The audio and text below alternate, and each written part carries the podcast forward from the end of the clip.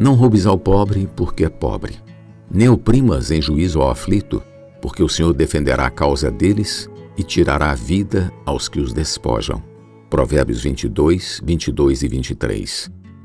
O melhor investimento. Deus é amor. Ele sempre se preocupou com os mais desfavorecidos, os que não têm condições de se defender, viúva, órfão, estrangeiro e pobre. E nunca deixará de ter pobres na terra.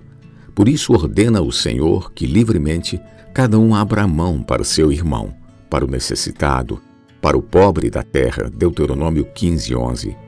Ele também ordena a não colher os bagos caídos na vinha, com o fim de deixar para o pobre e o estrangeiro, porque ele é o Senhor, nosso Deus. Levítico 19, 10. E uma das formas de praticar esse cuidado é ofertar ao Senhor na igreja.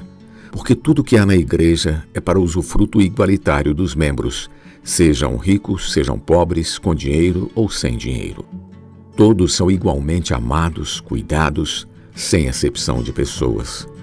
Igualmente na obra do Senhor, a comunhão no tocante às necessidades financeiras.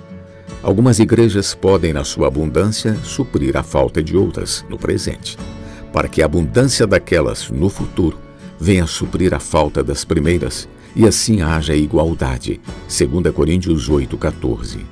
A casa de Deus ainda é o melhor lugar para investir, tanto para cuidar dos pobres como para promover o avanço do evangelho.